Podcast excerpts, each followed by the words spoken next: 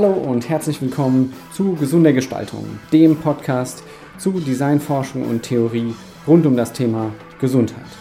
Mein Name ist Jonas Rehn, ich bin Designforscher und trage hier zusammen Theorien, Ansichten, Perspektiven und auch Persönlichkeiten rund um die Themen der Gesundheitsförderung durch alle Arten der Gestaltung.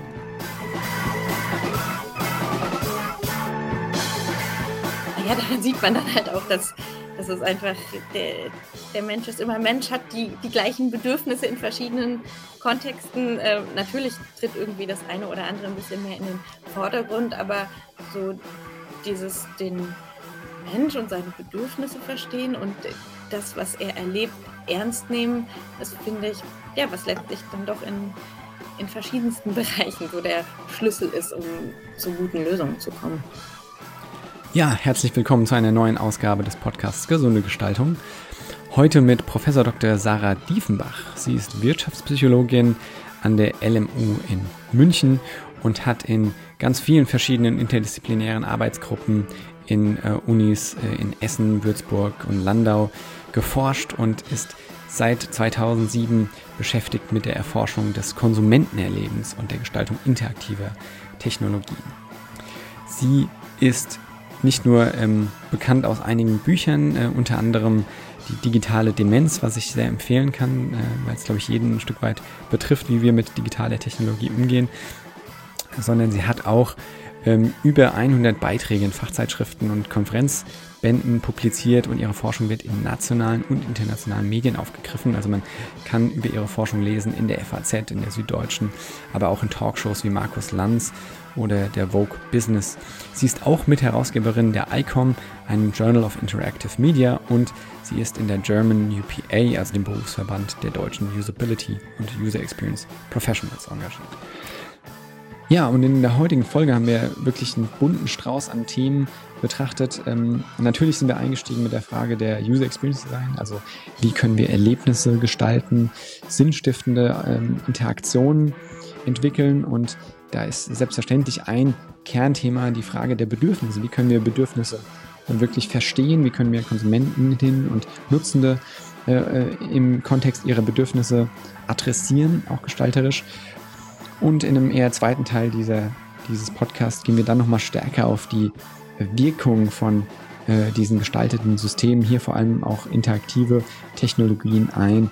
Äh, äh, Sarah Diefenbach hat ja das Buch geschrieben, Die digitale Demenz, wo sie wirklich auch ähm, das Ganze kritisch äh, untersucht, wie wir mit, ähm, mit Smartphones umgehen und all den modernen Technologien, die damit verbunden sind. Ähm, aber auch, und darüber sprechen auch ähm, äh, steht das Thema im Raum, wie können wir solche Technologien nutzen, um uns selbst zu verbessern, um Motivation zu steigern. Was sind hier Potenziale und Grenzen? Und last but not least sozusagen die, die maximale Technisierung ähm, finden wir wahrscheinlich in der Robotik ja wieder. Und ähm, aus einer sehr psychologischen Sicht betrachtet, äh, untersuchen wir hier, was können Roboter leisten und wie sind sie geschickt einzusetzen, so dass wir tatsächlich auch einen sinnstiftenden Mehrwert haben und hier nicht einfach nur Menschen durch Maschinen ersetzen. Und das ist natürlich gerade im therapeutischen und pflegenden Bereich eine ganz wichtige ähm, Fragestellung. Ich habe wirklich mal wieder sehr, sehr viel dazugelernt und auch ganz viele Quellen ähm, äh, kennengelernt, in die man sich da weiter vertiefen kann. Und ja, diese Freude wünsche ich ebenso.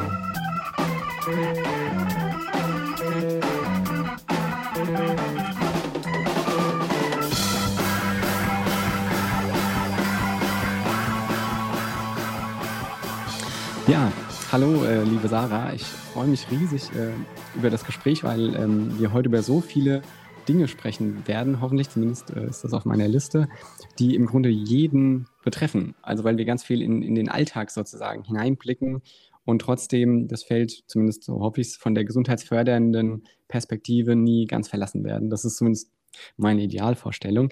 Und in diesem Sinne erstmal herzlich willkommen zum Podcast. Ja, danke schön. Freue mich auch sehr, dabei sein zu können heute. Und wie du es schon gesagt hast, es ist eben sehr, sehr alltagsnah und äh, deshalb freue ich mich auch sehr über die verschiedenen Themen, die wir anreißen werden. Super, genau. Nee, dann perfekt. Ich, ähm, ich mache das immer gern am Anfang. Ich äh, steige direkt in, äh, ins Volle ein sozusagen und ähm, frage die, die äh, Fragen meiner Liste ähm, direkt ab sozusagen, äh, ohne jetzt so eine Checkliste hier äh, durchführen zu wollen. Und wenn man sich so ein bisschen deine Vita anguckt, die ist ja unfassbar lang. Äh, ich muss fast neues Papier kaufen für meinen Drucker, um irgendwie alles an Literaturnachweisen auszudrucken. Ähm, aber was mir auffällt, natürlich ein Hauptthema, was, glaube ich, deine Forschung immer so ein bisschen begleitet und was, glaube ich, auch für die gesundheitsfördernde Gestaltung ein ganz bedeutsamer Punkt ist, ist die Frage des Erlebnisses und wie gestalten wir Erlebnisse und vor allem vor diesem äh, Buzzword fast schon äh, der, der User Experiences. Ähm, da würde mich mal interessieren, vielleicht aus einer Expertenstimme heraus ähm, von dir, was genau sind denn User Experiences? Mal einem, einem Zuhörenden äh, vermittelt, der vielleicht das Wort nur aus irgendeinem äh, Werbeclaim kennt und wie können wir diese ähm, bedürfnisgerecht, wie man so schön sagt, gestalten und vielleicht im späteren Verlauf auch nochmal die Frage, wie kann man das evaluieren, aber erstmal, was ist es eigentlich und wie mhm. gestaltet man Erlebnisse? Das gilt ja schon verwegen ja, das, fast. Das ist dann schon die nächste echt auch herausfordernde Frage. Ähm, ja, kurz zum Begriff UX, User Experience. Ähm, ja, wird manchmal tatsächlich auch eher im, im Sinne eines Buzzwords oder ähm, als, als äh, Werbeclaim verwendet. Ähm, was wir darunter verstehen, ist eigentlich das, das Erlebnis, das jemand hat bei der Nutzung eines interaktiven Produkts. Und es kommt natürlich aus diesem Bereich der, der HCI, der Mensch-Technik-Interaktion, ähm, wo es meistens technische Produkte sind, um die es geht, also das Mobiltelefon, Computer, eine Website, die man benutzt. Ähm, und das, was der oder diejenige dann eben äh, fühlt, erlebt, vielleicht auch an ja, frustrierenden Erlebnissen, wenn irgendwas nicht direkt funktioniert wie gedacht. Das ist ähm, die User Experience. Man kann noch dazu sagen, dass es ähm, dieser das Konzept User Experience ist eine Erweiterung von dem Konzept der Usability, ähm, was, sage ich mal, in den 80er Jahren sehr viel beforscht wurde, also einfach die Gebrauchstauglichkeit eines Produkts, wo es darum geht, ähm, Fehler zu vermeiden und die Aufgabenerfüllung möglichst ja, effizient und zufriedenstellend zu gestalten.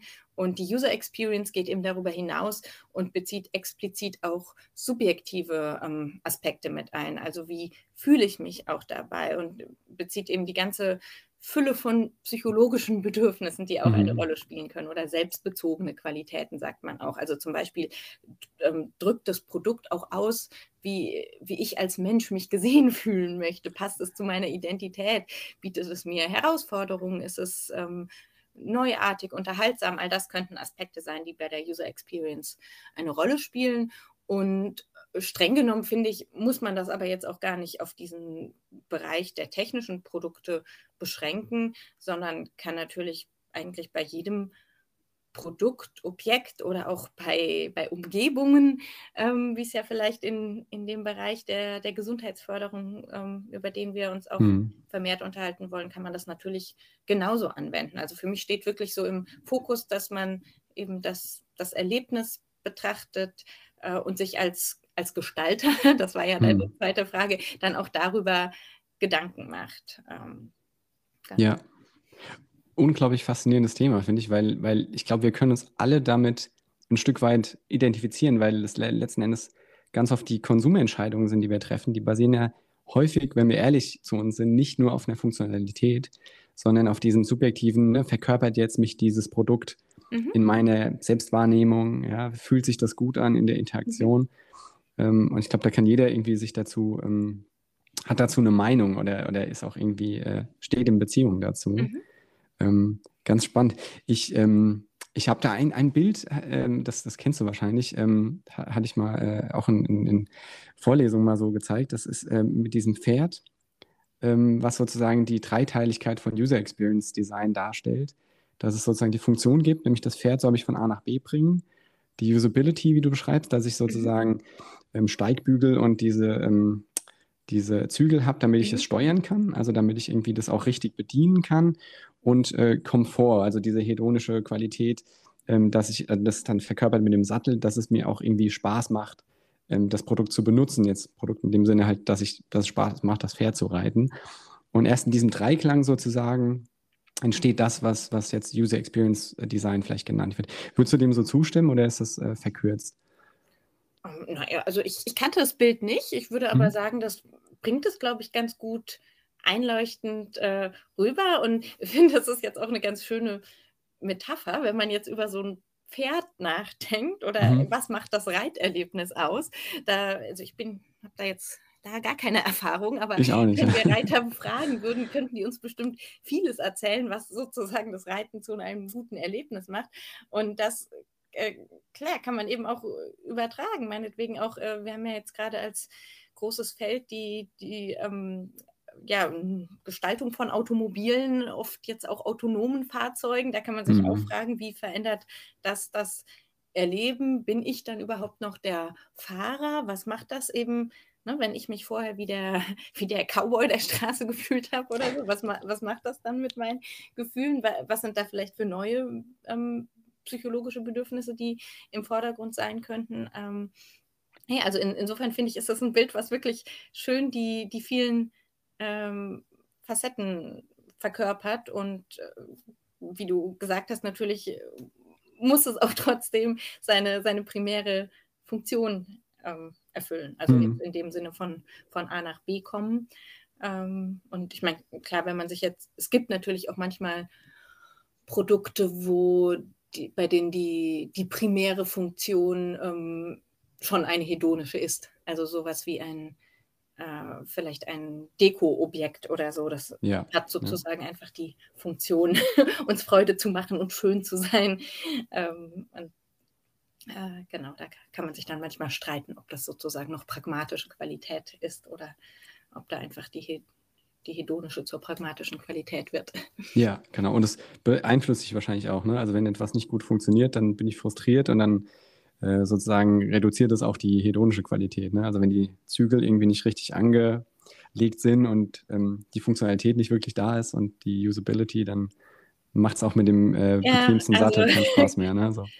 Genau, also gibt es auf jeden Fall Grenzen. Also was wir eigentlich viel in, in Studien finden, ist, dass ähm, kennst bestimmt auch dieses ähm, Modell aus der, aus der Arbeitspsychologie von den Motivatoren und Hygienefaktoren, ähm, das also ursprünglich man gefunden hat, äh, als man erforscht hat, was ähm, Menschen ja zufrieden macht bei der Arbeit oder was sie brauchen, mhm. gute Arbeitsbedingungen zu haben, dass es eben sowas gibt wie, ja, die Temperatur muss passen, die Beleuchtung muss passen, das sind alles Hygienefaktoren, die quasi dafür sorgen, dass keine Unzufriedenheit oder keine negativen Emotionen entstehen.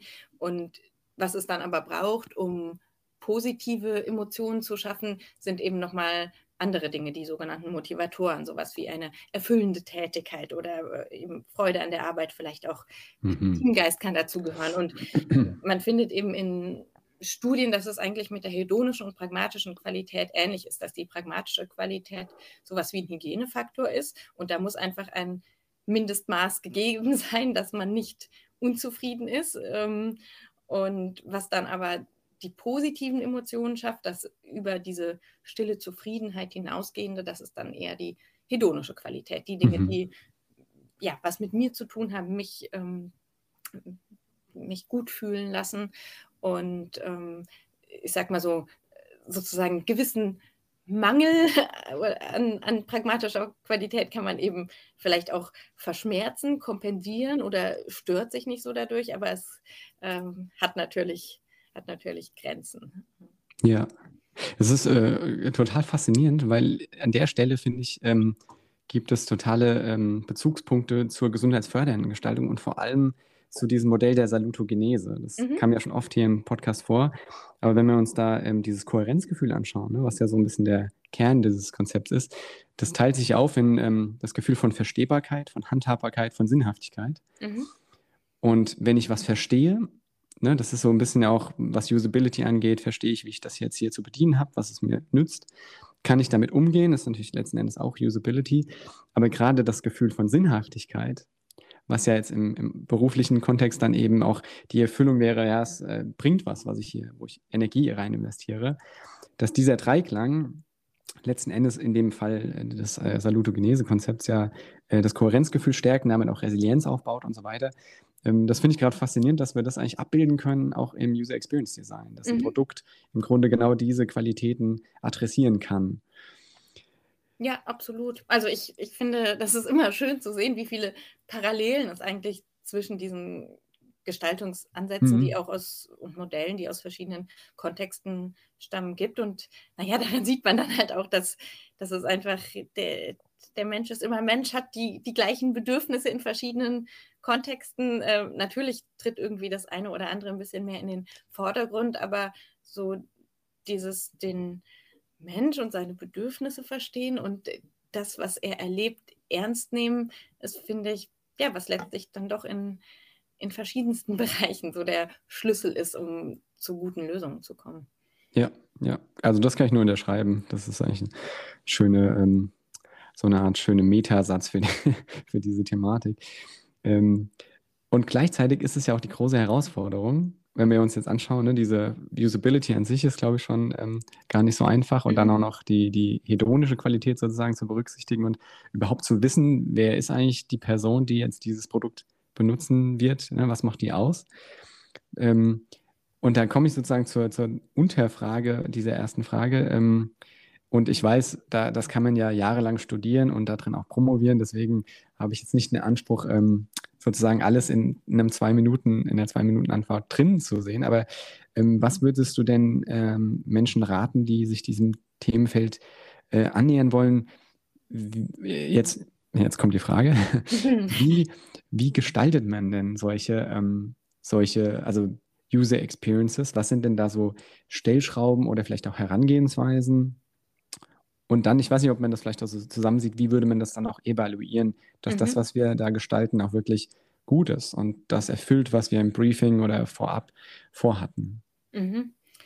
Ja, komm, wirklich komplexe Frage und äh, kommt natürlich auch sehr auf, auf das Produkt an. Ich sag mal, wenn man jetzt ja. einen recht ähm, schon ja, klaren Use Case vor Augen hat. Und nehmen wir mal so, was, was oft in der Usability als, als Beispiel rangezogen wird, der Fahrkartenautomat. Da mhm. ist recht vorhersehbar, was Menschen erreichen wollen, wenn sie mit diesem Produkt interagieren. Man kann sich verschiedene Use Cases überlegen, die dann auch ganz gut abtesten in Usability-Tests, also indem man eine Aufgabe wie, ähm, ne, kauf dir eine Fahrkarte, mit der du zum Münchner Hauptbahnhof fahren kannst, ähm, vorgibt, Leute das machen lässt und dann zum Beispiel schaut, wie schnell gelangen sie zum Ziel, wie viele ähm, Abweichungen vom idealen Pfad nennt man es immer, haben sie dabei. Ähm, wie fühlen sie sich auch, wie, wie lang kommt ihnen zum Beispiel auch die Interaktion vor? Also da hat man mhm. recht, ähm, sag ich mal, gutes Standardrepertoire an ähm, Methoden, wie man sowohl jetzt in der Gestaltung als auch ähm, in der Evaluation dann vorgehen kann. Ähm, natürlich kann man auch bei so einer äh, Aufgabe, die jetzt auf den ersten Blick vielleicht nicht so spektakulär wird, wirkt, auch da kann man natürlich diese ganze Erlebnisperspektive und die Frage, was bedeutet Reisen für jemand, kann ich irgendwie dieses Gefühl äh, oder Bedürfnisse, die im Kontext mit Reisen in den Vordergrund stehen, vielleicht auch Bedürfnis nach Kompetenz. Ich will diese Aufgabe jetzt gut meistern. Andere stehen vielleicht hinter mir und hm. warten, an die Reihe zu kommen. Ähm, da, also Popularität wäre dann auch was, was eine Rolle spielt. Äh, wie kann ich das mit einbeziehen? Auch das ähm, ist gut, sich da ähm, ja, die zu betrachten und die, die Fragen danach zu stellen und ähm, ist auch schon total komplex.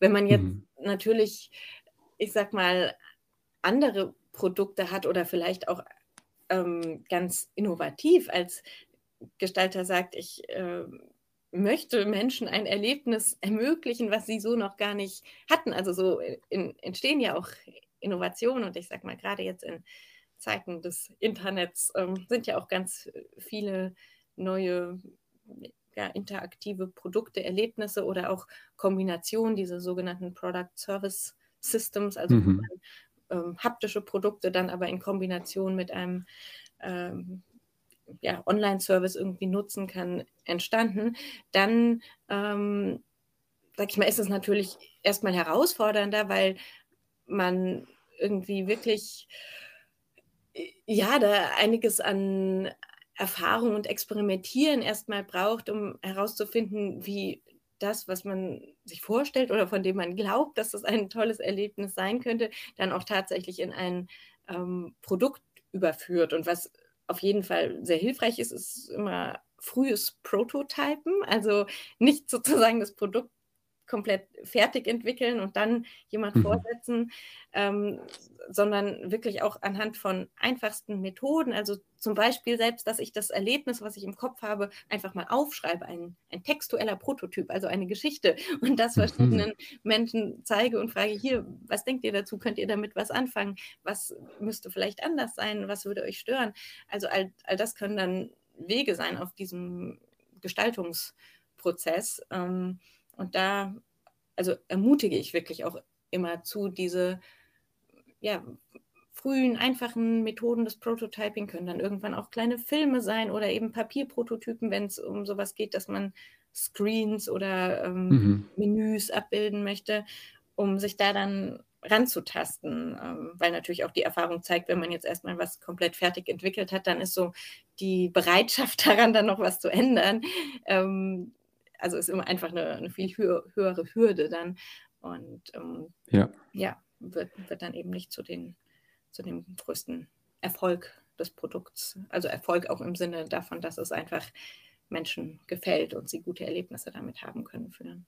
Ja, ähm, super Antwort, wenn ich das so sagen darf, weil du hast ganz viele Themen quasi schon da reingepackt, auf die ich gerne eingehen würde. Und ich würde rückwärts anfangen, weil diese, diese Idee des frühen Prototyping, ähm, da spricht natürlich auch ein Stück weit die Psychologin in dir, weil du natürlich auch ähm, verstehst, dass je, wie du schon gesagt hast, ne, je, je detaillierter sozusagen der Entwurf ist, desto weniger wollen wir da noch was ändern. Mhm. Ähm, ich hatte von Bill Buxton, war das glaube ich, ein, ähm, ein, Buch gelesen, der war oder ist Experience Designer bei, für Microsoft unter anderem gewesen und ähm, der, und ich glaube auch nicht, dass er das erfunden hat, aber er hat von dem Wizard of Oz Methode gesprochen. Ne? Mhm. Ne? Das äh, kennst du sicherlich, ne? dass wir mhm. quasi ähm, wenn es uns schwerfällt, das jetzt technisch umzusetzen, eine Interaktion an einem Bildschirm oder so, dass wir äh, einfach einen Menschen haben, der diese Interaktion simuliert, also der uns einen Screen hinlegt und wenn wir irgendwo drauf tippen auf ein Blatt Papier, tauschen wir das Blatt Papier durch den anderen Screen, der da erscheinen würde und das kann ja auch ein Automat sein, äh, was im Endeffekt ein Karton ist, in dem wirklich ein Mensch sitzt, der auch Sprachreaktionen äh, gibt ähm, oder über ein Funkgerät oder so. Also ich fand diese spielerische Annäherung und auch dieses ähm, Improvisierte, was dahin steckt, als ein kreatives Potenzial, was wir ja im Design Thinking Ansatz oft haben. Ne? Also schnell Prototypen basteln, um einfach dieses, wie du sagst, und das Erlebnis, das Gefühl dabei zu simulieren und damit auch sehr früh eigentlich zu evaluieren. Das ist, glaube ich, was, wo, ähm, wo, wenn man sich dem Feld noch nicht so genähert hat, man große Hemmschwellen hat, weil es eben so imperfekt aussieht.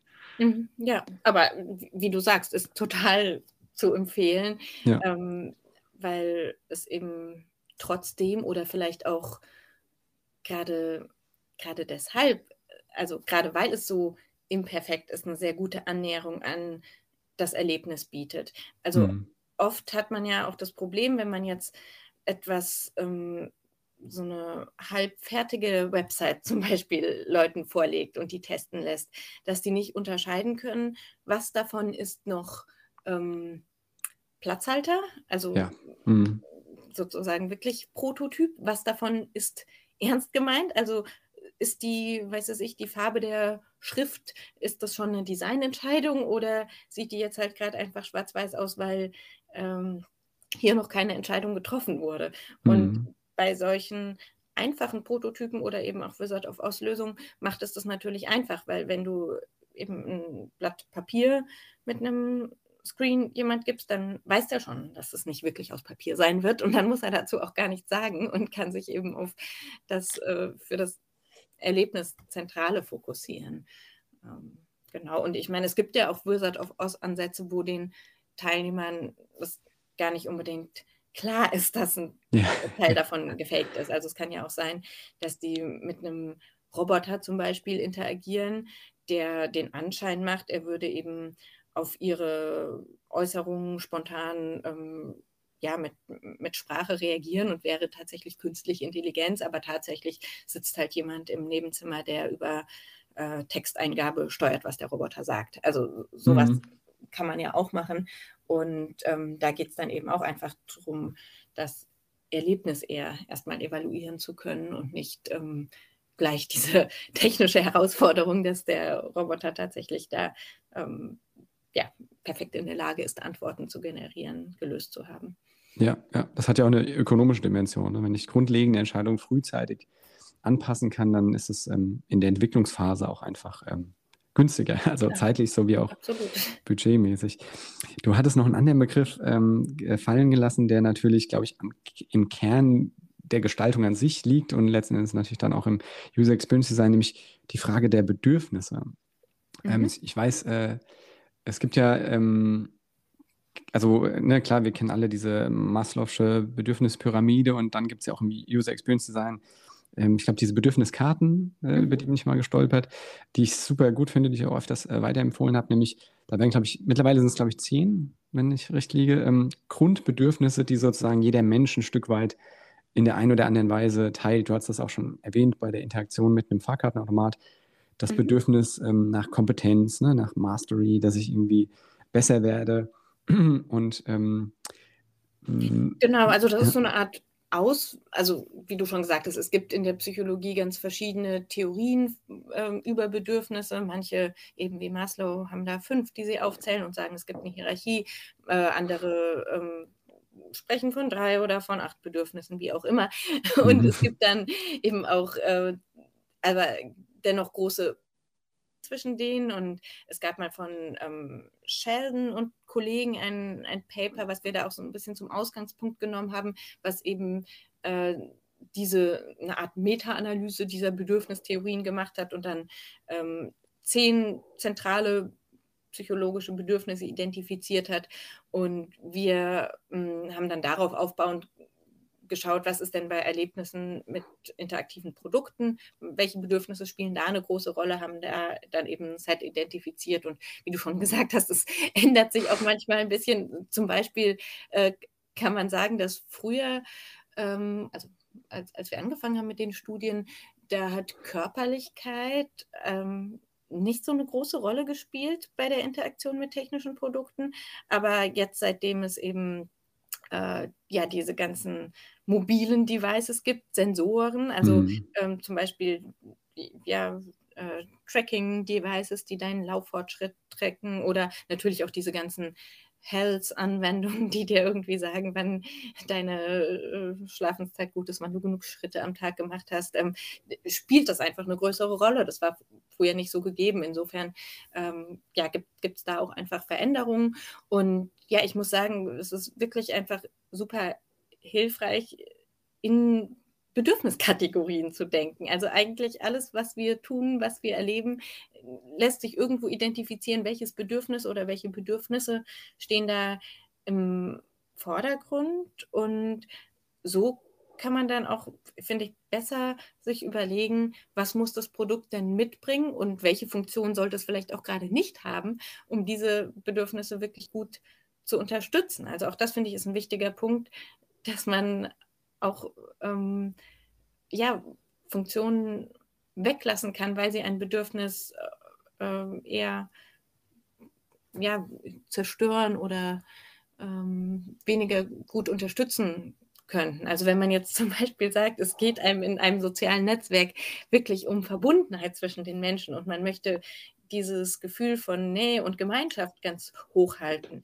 dann wäre jetzt so ein Freunde-Counter oder ein Like-Button, was halt eher auf sowas wie Wettbewerb und Kompetenz, Popularität abzielt, nicht die beste Idee. Und da muss man sich einfach überlegen, was, was soll denn im Vordergrund stehen. Und es gibt natürlich auch Bedürfnisse, die so ein bisschen ähm, ja, einen gewissen Widerspruch haben. Also zum Beispiel Autonomie, das Bedürfnis nach Freiheit, äh, selbstbestimmt Entscheidungen treffen können, um, steht schon etwas im Widerspruch zur Sicherheit oder ähm, auch Stimulation, dieses Neues entdecken, neue Herausforderungen ähm, ja, bewältigen oder zumindest erleben, vielleicht mhm. bewältigt man sie auch nicht immer, ähm, ist auch was, was natürlich mit Sicherheit und diesem Bedürfnis nach Routine und ähm, genau wissen, was passiert, Kontrolle im Widerspruch steht. Und da ja, muss man auch einfach schauen, je nach, je nach Kontext, was ist denn äh,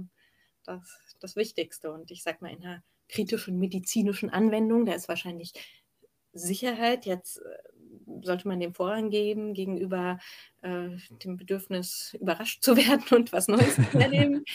ähm, aber wenn man jetzt äh, ja irgendwie in einem spielerischen Kontext ist, dann könnte so Wunsch nach totaler Kontrolle natürlich sehr destruktiv sein. Ja, ja. Damit machst du eigentlich, äh, spannst du genau den richtigen Bogen, den ich ähm, sozusagen hier auf dem Blatt auch schon stehen habe. Nämlich so ein bisschen den, wenn wir den, den Weg jetzt wagen, in Richtung vielleicht einem eher therapeutischen Setting, was auch mhm. immer das sein mag. Ähm, ich hatte das jetzt oft schon in der Vergangenheit gesehen, dass, dass diese Bedürfniskategorien und auch viele Prinzipien des User Experience Designs auch wunderbar im, im Patientenkontext mhm. passen. Ne? Es gibt ja auch den Begriff mhm. des Patient Experience Design und so weiter.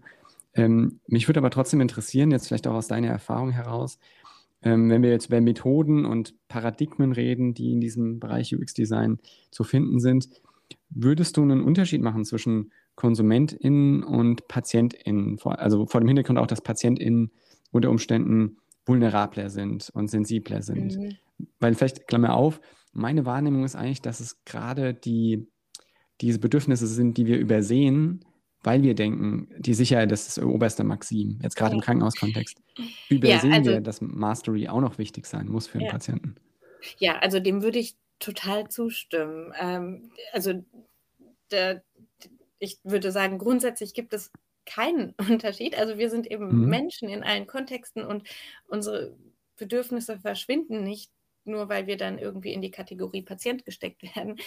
Und ähm, wie, wie du sagtest, ich glaube, gerade da kann es wichtig zu sein, auch anderen noch Raum zu bieten. Ich meine, natürlich verschiebt sich der Fokus und es wird eben, weiß ich nicht, jetzt jedem klar sein, dass wenn man jetzt gerade irgendwie eine äh, ernsthafte Erkrankung, Verletzung hat, man dem Bedürfnis nach Stimulation äh, und irgendwie eine Bergtour machen oder so jetzt nicht hm. gerade so nachgehen kann wie in anderen Zuständen. Aber trotzdem ist das Bedürfnis ja da und wichtig zu schauen, wie, wie kann man das vielleicht in diesem Rahmen dann auch erfüllen. Und ähm, ich denke, das kann auch ein, für, für therapeutische Gespräche oder eben für Gespräche mit Psychologen in, sagen wir jetzt mal, im Klinikkontext, könnte das auch ein guter Ausgangspunkt sein, ähm, ein bisschen diese verschiedenen Bedürfnisse durchzugehen und zu schauen, wie, wie sind die denn gerade abgedeckt und was könnte da vielleicht helfen. Ich meine natürlich jetzt nicht, indem man diese,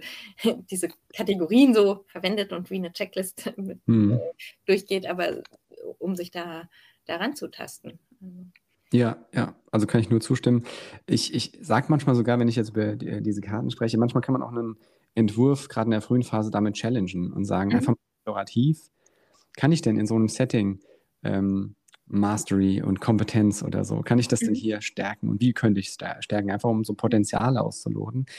Und ich fand es ganz schön, ähm, ich glaube, mit, mit Mark Hassenzahl zusammen hast du ähm, ein Projekt geleitet, vielleicht läuft es auch noch, ähm, Aesthetics of Performative Interaction for Persuasive Computing Environments in Public Spaces. Mhm, genau, ähm, ja. Faszinierender äh, Titel allein schon, weil da so viele Welten zusammenkommen.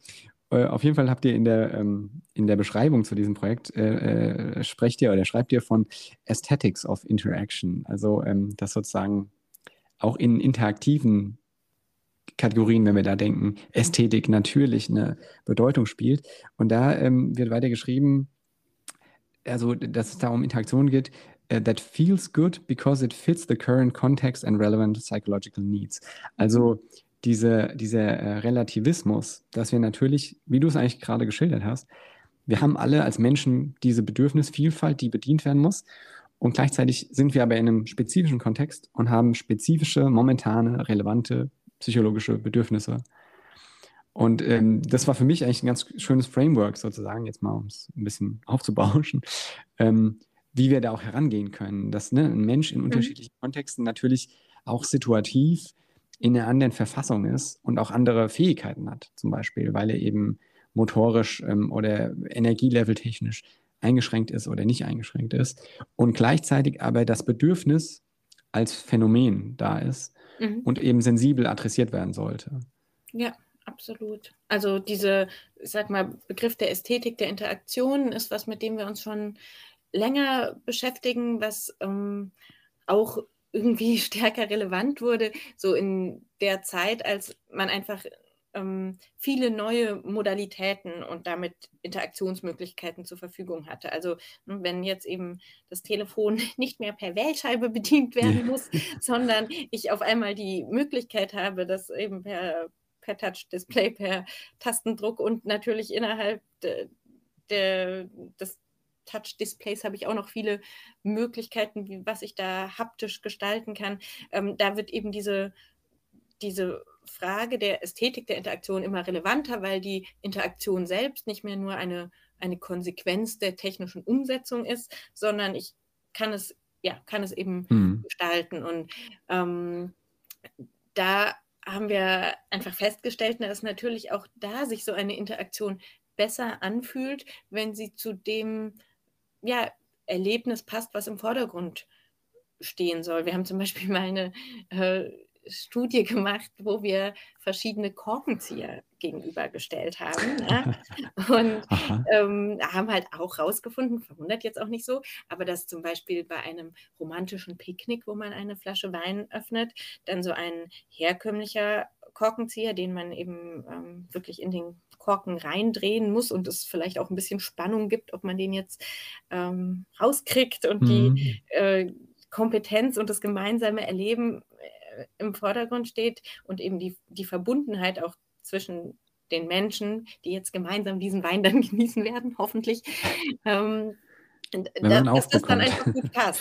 Genau, mhm. und es gibt ja auch diese anderen modernen Korkenzieher, wo du irgendwie äh, das so aufsetzt, aufhebelst und das halt sehr schnell und effizient lösen kannst. Und das wäre jetzt zum Beispiel für einen Restaurant-Kontext, wo es jemand darum geht, einfach möglichst schnell viele Flaschen aufzubekommen, dann wahrscheinlich ähm, besser, mhm. als da sozusagen jedes Mal diese ähm, langsame Interaktion zu haben. Und so haben wir eben ganz, ganz, ganz viele Beispiele untersucht. Und auch das ist einfach was, was man sich erstmal bewusst machen muss, dass eben auch die, die Interaktion wirklich auf dieser untersten motorischen Ebene ähm, ganz unterschiedliche Eigenschaften haben kann. Also so wie wir über ähm, visuelle Gestaltung, natürlich in Kategorien wie ja, Geometrie, verschiedene Farben ähm, sprechen, klein, groß, äh, schwarz-weiß mhm. und so weiter, ähm, kann man eben auch über Interaktion auf dieser Ebene sprechen. Langsam, schnell, behutsam, kraftvoll.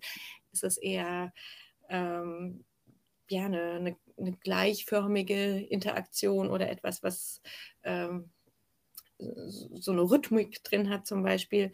Und ähm, das, das war so der Ausgangspunkt, mit dem wir uns schon lange beschäftigen. Und jetzt ähm, in dem Projekt, was du angesprochen hast, ähm, betrachten wir halt auch nochmal die besondere Situation, dass Interaktion immer mehr in der Öffentlichkeit stattfindet. Das heißt, immer mehr äh, ähm, ja, Phänomen wird, was jetzt nicht nur eine Person, den primären Nutzer betrifft, sondern vielleicht auch andere Anwesende. Und da eben auch die Frage, was, was macht das mit dem Erlebnis von, von beiden Seiten, was für verschiedene Typen von Attendees, nennen wir es mittlerweile. Mhm. Also an, Anwesenden gibt es auch. Also jemand, der jetzt sozusagen unfreiwillig zum ähm, Miterlebenden wird oder jemand, der äh, sich da interessiert annähert. Ähm, und ja, wie kann man dann auch Interaktionen gestalten, dass das eben dem allen gerecht wird, was ja herausfordernd ist. Aber so, so der Bogen. Ja, ja. Also ähm, wie immer äh, super spannend. Ich ähm, finde auch gerade dieses Beispiel ähm, mit dem Korkenzieher, das, das verdeutlicht so ein bisschen auch, dass es nicht objektiv gute Gestaltung, wenn man jetzt genau. nur das Produkt betrachtet, geben genau. kann, ne, weil es ja. immer im Kontext steht ähm, und in Relation zum Kontext und auch den Personen dahinter. Ähm, ich glaube, in der Studie, ich weiß nicht, oder in dem, in dem Rahmen dieser Untersuchung, war das auch, wo ihr diese Kaffee- ähm, mhm. untersucht habt. Mhm, das war genau. das, was mich als ähm, eingefleischten Kaffee-Fan äh, äh, unglaublich fasziniert hat, nämlich ähm, die Tatsache, die ich nur unterschreiben kann, ich kann eine Kaffeemaschine haben, da drücke ich auf den Knopf und kriege immer den gleichen Kaffee, der von mir aus immer hervorragend schmeckt. Ich kann eine Kaffeemaschine mit einem Siebträger haben, wo ich so viele äh, sozusagen Freiheitsgrade habe, wo man objektiv sagen würde, ja, okay, aber dann ist es doch eigentlich viel mühsamer. Ich muss mehr reinigen. Ich äh, habe jedes Mal den Nervenkitzel, ob es jetzt wirklich ein guter Kaffee wird. Und ähm, dann gibt es ja auch noch diese Systeme, wo ich abgepackte Kapseln habe, wo ich wirklich weiß, die Bohne ist auch quasi fast identisch. Und gleichzeitig hat diese Version mit dem Siebträger oder wenn wir noch extremer gehen, die klassische Mokka Express, ähm, durch diese Freiheitsgrade vermittelt die mir auch diesen Reiz der Kompetenz und dass mhm. ich besser werden kann. Und dass andere Leute zu mir kommen und sagen, ich gehe zu äh, Jonas, weil der hat immer den leckeren Kaffee. Das mhm. würden die nicht sagen, wenn ich ähm, einen Kaffee äh, herstelle aus diesem Kapsel- oder, oder PET-System, weil den natürlich jeder gleich herstellen kann. Ja. Und das ist auch eine Facette, die ja inhärent in einem Produkt drin steckt. Absolut, also, ja. genau. Und also das ist eben auch ein, ein, schönes Beispiel wieder, wo man sagen kann, es, es gibt ja nicht den richtigen Weg, sondern es kommt wirklich darauf an, was für ein ähm, Erlebnis man da schaffen möchte. Und ne, ich sage mal jetzt, für eine Gastronomie ist wahrscheinlich, ja. ähm, oder für bestimmte Arten von Gastronomie ist vielleicht diese äh, Vollautomat dann eine gute Lösung, weil er sozusagen verlässlich das Gleiche bietet. Ähm, aber auch da, für, das ist dann vielleicht eine irgendwie für einen Hotelbetrieb oder sowas praktisch, aber natürlich kann man sich auch genauso die, die Espresso-Bar an der Ecke vorstellen, wo man dann sagt, ich äh, gehe dahin, um, um, von der bestimmten Person diesen Kaffee bereitet zu bekommen. Also, ja, ja, ja. Ja, genau. Ich könnte noch äh, unzählige Beispiele aufzählen, also gerade im, im Essensbereich. Ähm, ähm, aber eines kann ich noch bringen, weil ich glaube, das war ähm, äh, was so dieses Thema Faszination angeht. Ich äh, war vor, vor kurzem in einem Hotel ähm, mit der Familie und da gab es beim Frühstück einen äh, Pancake-Automaten sozusagen. Mhm. Da konnte ich durch ein Fenster schauen, wie auf einem Laufband, das war quasi industrielle Produktionsweise, der Teig per Knopfdruck ist ja auf dieses Laufband ähm, geschüttet worden, so ganz kleine Pancakes. Und durch eine Heizgang ähm, sozusagen hat er sich aufgewärmt und am Ende ist er plopp auf meinen Teller gefallen. Mhm. Und was man normalerweise ähm, sozusagen vielleicht kritisieren würde, als ja, das ist ja voll der Industrie-Pancake und ähm, ne, so äh, lieblos hergestellt, aber durch dieses Fenster, und klar, jetzt war ich mit kleinen Kindern da, für die ist das natürlich das absolute Highlight, war das unfassbar spannend. Ja? Also da war das wie so ein, wie so ein kleiner ähm, äh, Fernseher, ja, wo ich da mhm. ähm, die Produktion äh, fast, also auch sehen konnte, wie dann diese Blubberbläschen und der Teig aufgeht in diesem winzigen mhm. Fenster. Und das ist ja was, ähm, was eine ganz andere Ebene ist über die Funktionalität hinaus und über die technischen äh, Aspekte. Ne? Zum Beispiel, ob ich da jetzt ein Fenster reinmache und damit auch deutlich mache, das mhm. ist was, was ich präsentieren will, ja? wo ich ja. eine visuelle Interaktion mit stimulieren will. Ähm, und ich sage das, weil ich glaube, dahinter steckt auch ein Potenzial, was wir oft in einem therapeutischen Setting in all äh, seinen Facetten ähm, vergessen. Ne? Dass es immer eine bewusste Entscheidung ist, was wir sichtbar machen und was nicht. Und dass diese Arten der Entscheidung, wie wir Interaktionen zum Beispiel gestalten oder Interaktionsmöglichkeiten, ähm, auch Nutzer erleben und letzten Endes auch ähm, Nutzer in Verhalten mhm. beeinflusst. Und es kann durchaus auch manchmal sein, dass Dinge, die vermeintlich schwieriger sind, ja, also wie jetzt die Siebträgermaschine, einen anderen Vorteil hat. Und dass das auch PatientInnen zumutbar ist, weil der Vorteil hier überwiegt. Ja, also absolut. Also das ne, ist vom Kontext natürlich abhängig, ja. Ja. Ja. ja, aber ein schönes Bild, also das mit der, mit der Pancake-Maschine äh, und in dem Sinne, ja. Ja, es war nicht wirklich. Kontext, ja. Genau, es war nicht wirklich gesundheitsfördernd, weil ich ähm, signifikant mehr Pancakes gegessen habe. Aber ähm, genau, man muss es halt ein bisschen umdeuten, ja. ja.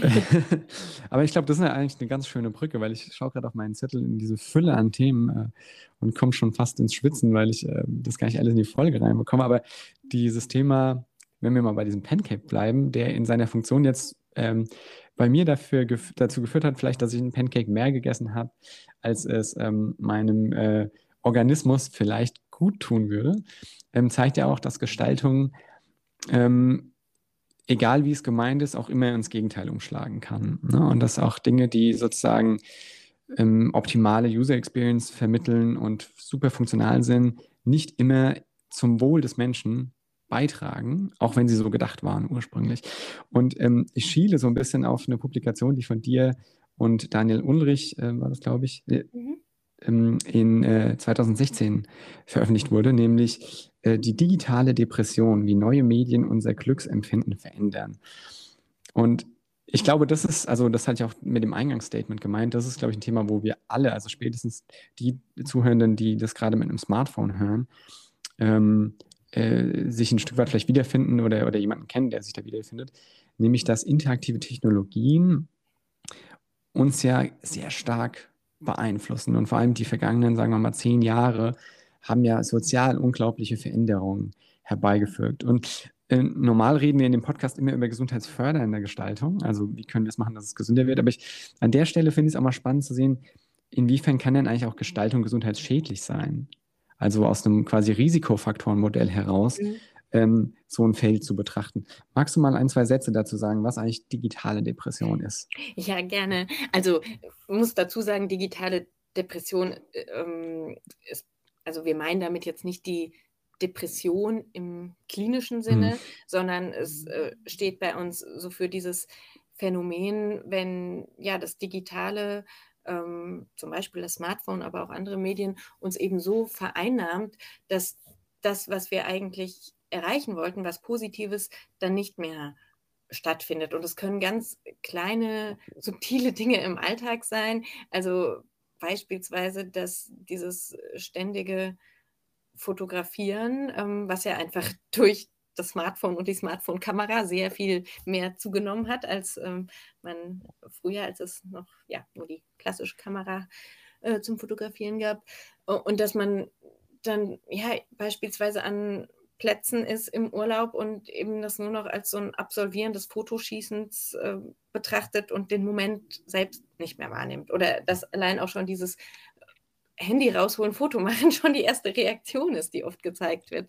Ja. Ähm, ja, bevor man dazu kommt, sich wirklich auf das einzulassen, was gerade stattfindet. Absurder wird es natürlich noch, wenn Menschen zum Beispiel ganze Konzerte abfilmen oder so etwas und den wertvollen Moment an sich nicht mehr erleben. Also das ist jetzt so ein äh, Beispiel von vielen, die wir, die wir in diesem Buch beleuchten. Ähm, es geht natürlich auch um soziale Medien, wenn man ja da irgendwie in einem Netzwerk ist und sich so sehr auf darauf fokussiert, was man dort eben präsentieren kann, äh, dass man auch ja, könnte sagen, dass das eigentliche Leben verpasst, quasi ein, ein Leben eher für die anderen lebt, immer im Kopf hat, ähm, was bietet sich an, äh, um eine gute Story zu posten oder was muss ich erleben, um dann ein Bild machen zu können, für das ich viele Likes bekomme. Ähm, natürlich auch die, die Zweisamkeit oder die, die Gespräche, die oft verloren gehen. Also wenn Menschen auch im Urlaub zum Beispiel sich dann nicht mit dem Partner unterhalten, sondern jeder mit seinem eigenen Smartphone äh, im, am Pool sitzt. Ähm, mhm. Oder wir haben es ja auch so im, im Alltag oft bei Freunden, dass man zusammensitzt, aber äh, ständig Unterbrechungen kommen, weil irgendein Handy piept, man dann was bekommen hat, was irgendwie lustig ist, das den anderen teilt und das halt gar nicht mehr zu tiefgründigen Gesprächen kommt, sondern man das, was man sowieso schon im, ja, online hat, so diese ganz schnelle Taktung, dass ständig was Neues aufpoppt und man sich mit der Aufmerksamkeit wieder auf was Neues ähm, fokussiert, dass ja, man das immer mehr in den, in den ganzen Alltag reinlässt. Und ich meine, du hast es gesagt, wir haben das Buch 2016 geschrieben äh, und es ist seitdem eigentlich nur naja, man kann nicht sagen, nur schlimmer geworden. Es gibt gleichzeitig ja auch eine ein größere Bewusstheit dafür und schon so mhm. Digital Detox Trends, wobei man da natürlich auch wieder fragen kann, wie, also da bleibt auch die Herausforderung, das dann wirklich in den Alltag zu integrieren. Ähm, ich finde, was man einfach sieht, ist, dass halt diese, äh, diese Möglichkeiten, die die Technik uns bietet, uns eigentlich überfordern und dass man schon sehr stark und bewusst damit umgehen muss, um nicht in ungute Verhaltensweisen reinzurutschen. Auch gerade, dass einem oft gar nicht bewusst ist, wie man andere ähm, Menschen verletzt. Also, dass, äh, wenn, wenn ich eben jetzt hier irgendwie äh, mich zum Kaffee getroffen habe mit einer Freundin und dann piept mein Handy und ähm, jemand möchte was von mir, klar will ich dann auch der anderen Person gerecht werden und nur mal kurz antworten. Aber für meine Freundin ist das äh, vielleicht eine Verletzung, wenn sie gerade mitten in ihrer äh, emotionalen Geschichte über den Beziehungsstreit ist oder so und ich hm. eben beiläufig mich was anderem zuwende. Und all, all das sind sozusagen ja, einzelne Aspekte der, der digitalen Depression, wie wir es dann benennen. Ja, ja. Ich, ich glaube, jeder von uns, also zumindest mir geht es so, äh, hat zahlreiche Beispiele, wo genau das der Fall ist. Und die, ähm, sagen wir mal, die Auswahl von, von Aktivitäten und Szenerien und ähm, letzten Endes sogar Speisen im Restaurant äh, auf Grundlage von der Publizierbarkeit in sozialen mhm. Medien ist ja auch, auch ein zunehmender Trend. Ne? Ja. Diese, diese ähm, sozusagen die, die mhm. zwei äh, Welten, ne? dass wir auf der einen Seite eine tatsächliche Realität haben und dann diese ähm, Präsentationsfläche, wo alles Hochglanz ist und alles perfekt läuft, was ja auch, wie du sagst, zunehmend auch so ein bisschen ähm, ja, hinterfragt wird. Ähm, aber ich glaube, ja, also das, das kann man sich sehr gut vorstellen. Ich finde es spannend, dass, du hast es auch schon mit dem Digital Detox erwähnt, dass es ähm, an der Stelle genauso auch wieder eine Art ähm, ich würde nicht sagen Gegenbewegung gibt, aber Tendenzen dazu, dass wir auch zunehmend Angebote zu Self-Care ähm, finden und ähm, äh, Smartphones auch ähm, sehr populäre äh, Werkzeuge sind, um Meditationen zu begleiten und solche Sachen, mhm. äh, bis hin zu ähm, Apps, die uns ja sozusagen das Internet abstellen für eine, für eine definierte Zeit, damit wir da irgendwie äh, lernen können oder in eine, Arbeit nachgehen können. Ähm, aber ich, was mich da interessiert, ist so ein bisschen auch, wir, wir sehen ja so eine Art gesellschaftlichen Wandel. Ne? Und ich denke mal vor, ähm, was war das dann, 150 Jahren oder so, als das Automobil in die Welt kam und alle ähm, Angst hatten, dass das jetzt uns ähm, verrückt macht oder der Zug und die schnelle Geschwindigkeit, wo, wo es ja auch Tendenzen gab, hält das der Mensch äh, kognitiv aus. Ja, so ähm, sind ja auch, es sind ja dynamische Entwicklungen, ne, wo der Mensch sich auch sozial gesehen so ein bisschen anpasst. Wo würdest du da jetzt wieder aus der Blickwinkel, dem Blickwinkel einer, sagen wir mal, gesundheitsbewussten Gestaltung ähm, die Verantwortung bei Gestaltenden sehen? Und jetzt Gestaltende sollen jetzt nicht nur DesignerInnen sein, sondern auch einfach Teams oder Akteure, dazu gehören ja auch Psychologen, InformatikerInnen und so, die, ähm, die sich diesem, diesem Feld einfach als Team oder als ähm, Arbeitsgegenstand nähern. Wo würdest du sagen, ist es deren Verantwortung? An welcher Stelle geht es da auch vielleicht um eine Art von Regulierung und wo müssen wir einfach als äh, Endkonsumentin ähm, einfach kompetenter werden und, und lernen, einfach mit diesen Herausforderungen umzugehen? Mhm. Ja, schwierige Frage. Ähm, also ich glaube, es braucht beides. Ich würde mir natürlich sehr wünschen, dass ähm, ja, jetzt nicht nur, nicht nur im Bereich von technischen Produkten, dass eigentlich jeder, der irgendwie ein äh, Produkt entwickelt äh, oder ein Service, sich auch die Frage der Verantwortung und ob ja, das, was man da in die Welt bringt, äh, was Gutes für die Menschen bewirken kann, dass sich jeder diese Frage stellt. Aber gut, das wissen wir ja auch, dass aus ökonomischen Gründen mhm. auch viele ja, Produkte entwickelt werden, ähm, wo eigentlich absehbar ist, dass die nicht gerade was Gutes bringen, aber bringt dann halt monetäre Vorteile und deshalb wird es trotzdem gemacht. Ähm, aber klar finde ich das schön und man kann das auch äh, fordern. Ähm, ja, und selbst wenn sich da aber auch tolle Gedanken gemacht werden, kann es ja immer Seiteneffekte geben. Und man, man sieht es ja an einem Beispiel wie dem Smartphone. Ich würde jetzt nie sagen, das Smartphone war eine schlechte Erfindung oder so. Mhm. Also das ist ja toll, dass es so ein multifunktionales Werkzeug gibt.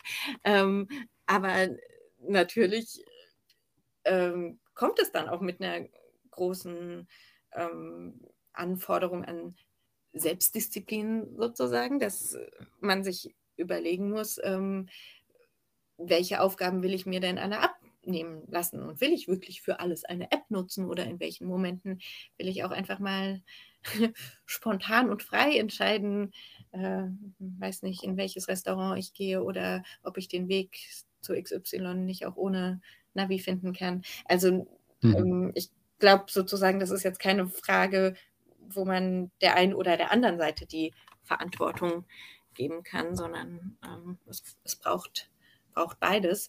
Und ja, würde jetzt nicht sagen, dass die, dass die Menschen nicht grundsätzlich nicht fähig sind, irgendwie mit der Technik umzugehen und das jetzt besser wäre, die denen vorzuenthalten. Das ist auch überhaupt nicht unsere Botschaft, dass wir irgendwie ähm, Verbote oder Regulierungen oder so ähm, befürworten.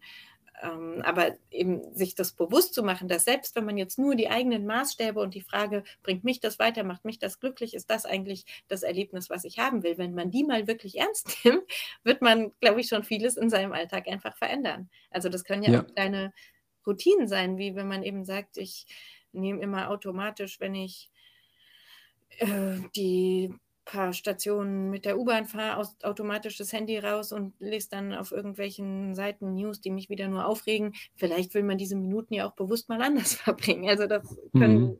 können ja wirklich so, so Kleinigkeiten sein, ähm, die ja, die dann aber in der Summe einfach ähm, schon zu einem großen Effekt führen.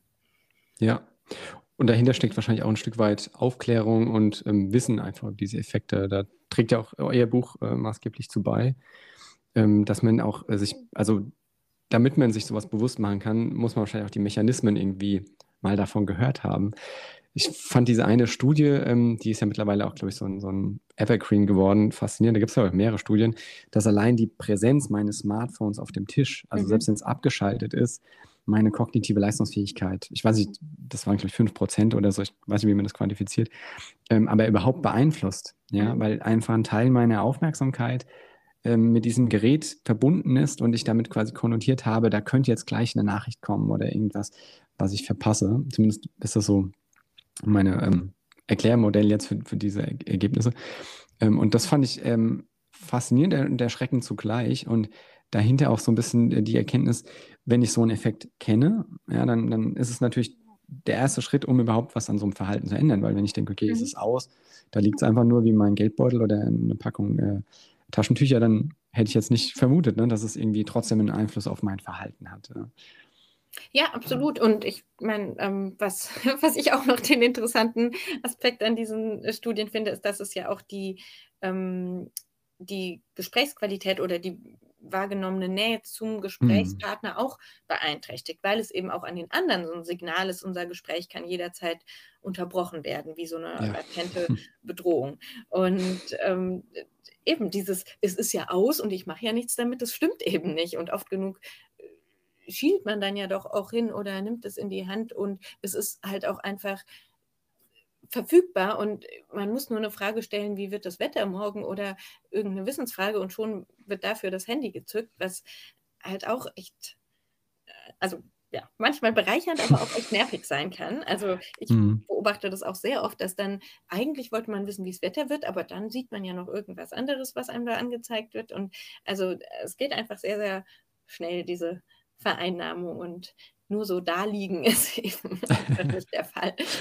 Ähm, ja, ja, aber wie, wie, du sagst, es ist äh, wichtig, solche kleinen Effekte dann auch zu kennen, ähm, um auch anders damit umgehen zu können. Und was wir oft auch äh, empfehlen, ist auch einfach mal so eine Selbstbeobachtung. Es kann ja, reicht ja, wenn man einen Tag lang das mal macht, äh, auf, also sich zu notieren oder wahrzunehmen, in welchen Momenten habe ich mit Technik interagiert und wie habe ich mich danach gefühlt, ging es mir besser, schlechter, also ähm, und dann auf dieser Basis auch bewusster sich verhalten und ein bisschen sortieren zu können. Also gerade auch diese Effekte, dass man sagt, oh, jetzt brauche ich mal kurz eine Pause, ähm, nimmt das Handy in die Hand und äh, da haben dann viele irgendwie so eine Standard-App oder sowas, die sie dann öffnen, weiß es ich, auf Instagram mal gucken, was es Neues mhm. gibt oder so. Und ähm, Erholung bringt es dann oft nicht. Und äh, auch da könnte man sich ja fragen, was, was ist es, was mir dann wirklich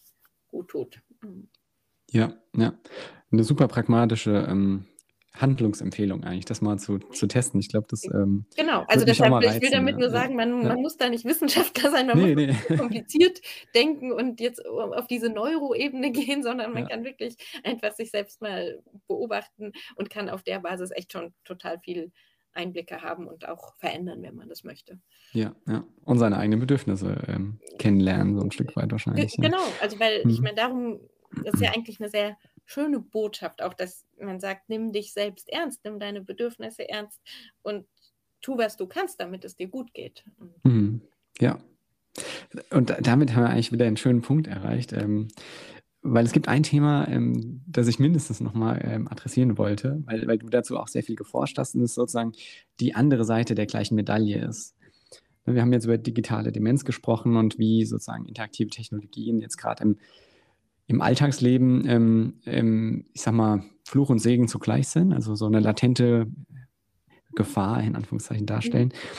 Und dann ähm, gibt es ein Forschungsthema, äh, mit dem du dich befasst äh, und befasst hast, nämlich die Psychologie der Selbstverbesserung und motivationale Produkte. Du hast äh, Publikationen wie Counterproductive Effects of Gamification oder Potential and Challenges of Digital Wellbeing Interventions ähm, und hast auch 2018 ein, ein, ein Papier rausgebracht, äh, was den Begriff Positive Technology beinhaltet. Also sozusagen dieser Zusammenschluss aus interaktiver Technologie und positiver Psychologie, mhm. was ja vielleicht dem einen oder der anderen ein Begriff ist.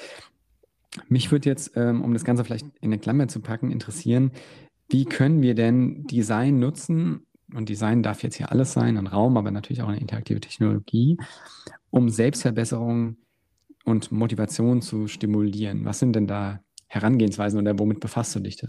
Mhm. Ähm, ja, also wir können natürlich, eigentlich können wir jeden Wunsch nach Veränderung im Alltag als Ausgangspunkt nehmen. Also wenn ich jetzt beispielsweise sage, ich möchte mich umweltbewusster verhalten oder ich möchte mehr Sport treiben. Ähm, all das sind natürlich Punkte, wo wir Technologie dann auch zu Hilfe nehmen können, um diesen Fortschritt ähm, ja zum Beispiel erlebbarer zu machen. Ähm, ne, ich glaube, viele kennen jetzt verschiedene Anwendungen ähm, wie, weiß es ich, Uhren, Pulsuhren, die dann auch den Fortschritt beim Laufen oder so äh, einem anzeigen. Und mhm. ähm, all das können natürlich Ansatzpunkte sein. Was uns jetzt wichtig ist ähm, oder was auch eigentlich sich zeigt, dass es den, den Erfolg dann auch unterstützt, ist, wenn man natürlich auch in diesen Arten von Gestaltung ähm, ja die das Wissen der Psychologie um Veränderungsprozesse und wie schwer diese auch sind, ähm, hm. einfach äh, berücksichtigt und zum Beispiel, äh, weiß ich, Raum lässt für individuelle Abweichungen je nach Tagesform. Also bleiben wir mal beim Beispiel des Laufens, ja. Wenn jetzt äh, ich einfach einen schweren Tag hatte und am Abend nicht mehr so viel Energie habe, dann ist es ja toll, dass ich überhaupt trotzdem noch laufen gehe. Und wenn ich jetzt irgendwie so eine fest programmierte App habe, die sich dann beschwert und sagt, hier, äh, gestern waren es fünf Kilometer, heute nur drei, ähm, streng dich mehr an oder so, dann könnte das halt eher demotivierend sein, als ähm, mich positiv zu unterstützen. Also mhm. das sind so die, sag ich mal, die, die Botschaften generell, ähm, ja, wo, wo man einfach schauen musste, dass man diesen Dialog zwischen Produkt und Nutzer in diesem sensiblen Bereich der Verhaltensänderung eben auch wie so eine Art therapeutischen Dialog eigentlich betrachtet. Also ein guter Therapeut zieht ja auch nicht immer sozusagen straff sein äh, Fragenkatalog oder Antwortschema durch, sondern nimmt eben auf auch Rücksicht, das einzubetten in, in das Gesamtgeschehen. Das ist so ein Ansatz. Ähm, dann Gibt es aber, du hattest ja angesprochen, dieses Paradox Effects of Gamification. Ähm, da ähm, zeigen wir eben auch einfach auf, dass das auch echt ein sehr komplexes Feld ist, wenn man versucht, menschliches Verhalten zu beeinflussen durch Design. Und auch da ist eben oft ja, nicht erwartete, nicht erwünschte Effekte geben kann. Also Gamification ist ja ähm, auch so ein Buzzword, wird oft so als Wunderwaffe ähm, betrachtet, ist eben diese, dieser Einsatz von spielerischen Elementen in nicht spielerischen Kontexten, also dass man mhm. Menschen zu einer Verhaltensänderung bringen will, indem man es aber so ein bisschen in einen Spielekontext setzt und ihnen vielleicht Punkte gibt für ihre Verhaltensfortschritte oder ähm, wird auch oft bei, bei gesunder Ernährung zum Beispiel benutzt oder natürlich auch, ich sag mal jetzt eher im äh, ökonomischen Sinne, dass äh, Firmen, weiß ich, ihre Kunden belohnen durch Bonuskarten und äh, wiederholte Produktkäufe und ähm, dann gibt es irgendwie den zehnten Kaffee umsonst oder sowas. Auch das könnte man mm. als eine Form von Gamification betrachten. Aber was wir uns jetzt angeschaut haben, auch in diesem ähm, Paper, was du angesprochen hast, das war ähm, ein, ein Beispielprodukt, Habitica, ähm, so ein ja, gamifizierter Taskmanager. Also da geht es um dieses Problem, was bestimmt wir alle kennen, dass es oft schwer ist im Alltag, seine ganzen Aufgaben äh, die man so hat, von Arbeitsaufgaben über den Müll rausbringen und eben, was man sich noch so vorgenommen hat, Steuererklärung, Sport machen äh, und so weiter, das irgendwie zu schaffen und da sich ausreichend zu motivieren. Und Habitica ist eben so eine Plattform, ähm, wo man dann auch, glaube ich, so einen Charakter sich wählen kann und sich Tasks definieren kann, die man erfüllen möchte. Dafür bekommt man dann eben Punkte und der Charakter wird dann auch besser ausgestattet. Ähm, und da haben wir eine, eine, Studie gemacht, wo wir Nutzer von Habitica begleitet haben über mehrere Wochen. Und was eben auch da ganz interessant war, dass wir ähm, ja, Fälle gefunden haben, wo dann ja eigentlich fast das Gegenteil erzielt wurde von dem, was man sich erhofft hat, durch diesen spielerischen Kontext. Also beispielsweise, dass die Leute so sehr von diesem, dieser Idee, oh, ich muss in Habitica viele Punkte erreichen, gefangen waren, dass sie sich dann halt total ja, banale Aufgaben gesetzt haben, für die man Punkte bekommt. Also irgendwie Zähne putzen und dafür kriege ich auch wieder drei Punkte. Und äh, weiß es ich, die Post aus dem Briefkasten holen. Und das hat natürlich dann eben eigentlich absolut den gegenteiligen Effekt. Also man bekommt nicht mehr geschafft, sondern man äh, beschäftigt sich die ganze Zeit damit, irgendwelche Dinge zu definieren, die man sowieso gemacht hätte und die nicht das große Problem darstellen. Ähm, genau, und lässt sich dann so sehr auf dieses Spiel ein, dass aber die erhoffte Verhaltensänderung eigentlich nicht stattfindet. Oder mhm. auch andersrum, irgendwie eine äh, ja, Teilnehmerin hat dann berichtet, dass sie halt so krass gefangen war von diesen gesetzten Zielen, dass sie dann irgendwie am Weihnachtsabend die Steuererklärung gemacht hat, anstatt Zeit mit ihrer Familie zu verbringen, weil halt äh, Habitica hat gesagt, es ist jetzt Zeit dafür. Und das, ähm, ja, es ist uns einfach auch wichtig, dass man eben auch da wirklich sich wieder dieser, dieser Verantwortung bewusst ist, wie ähm, oft unvorhersehbar auch solche Effekte dann sein können und dass man auch da vielleicht wirklich viel vorher testen muss oder genau schauen muss, wie man solche ähm, Anreize dann aufbaut, damit sie halt auch wirklich das, ähm, das Ziel dann erfüllen. Und ich meine, auch Frustration war zum Beispiel oft eine Rolle, dass Habitica das so hart ans Datum gebunden hat, bis wann eine ähm, Aufgabe erfüllt sein muss. Und wenn man dann irgendwie nachts um eins noch an seiner Hausarbeit saß und die halt nicht vor Mitternacht beendet hat, dann ähm, wurde man schon bestraft, weil es sozusagen zu spät war oder so.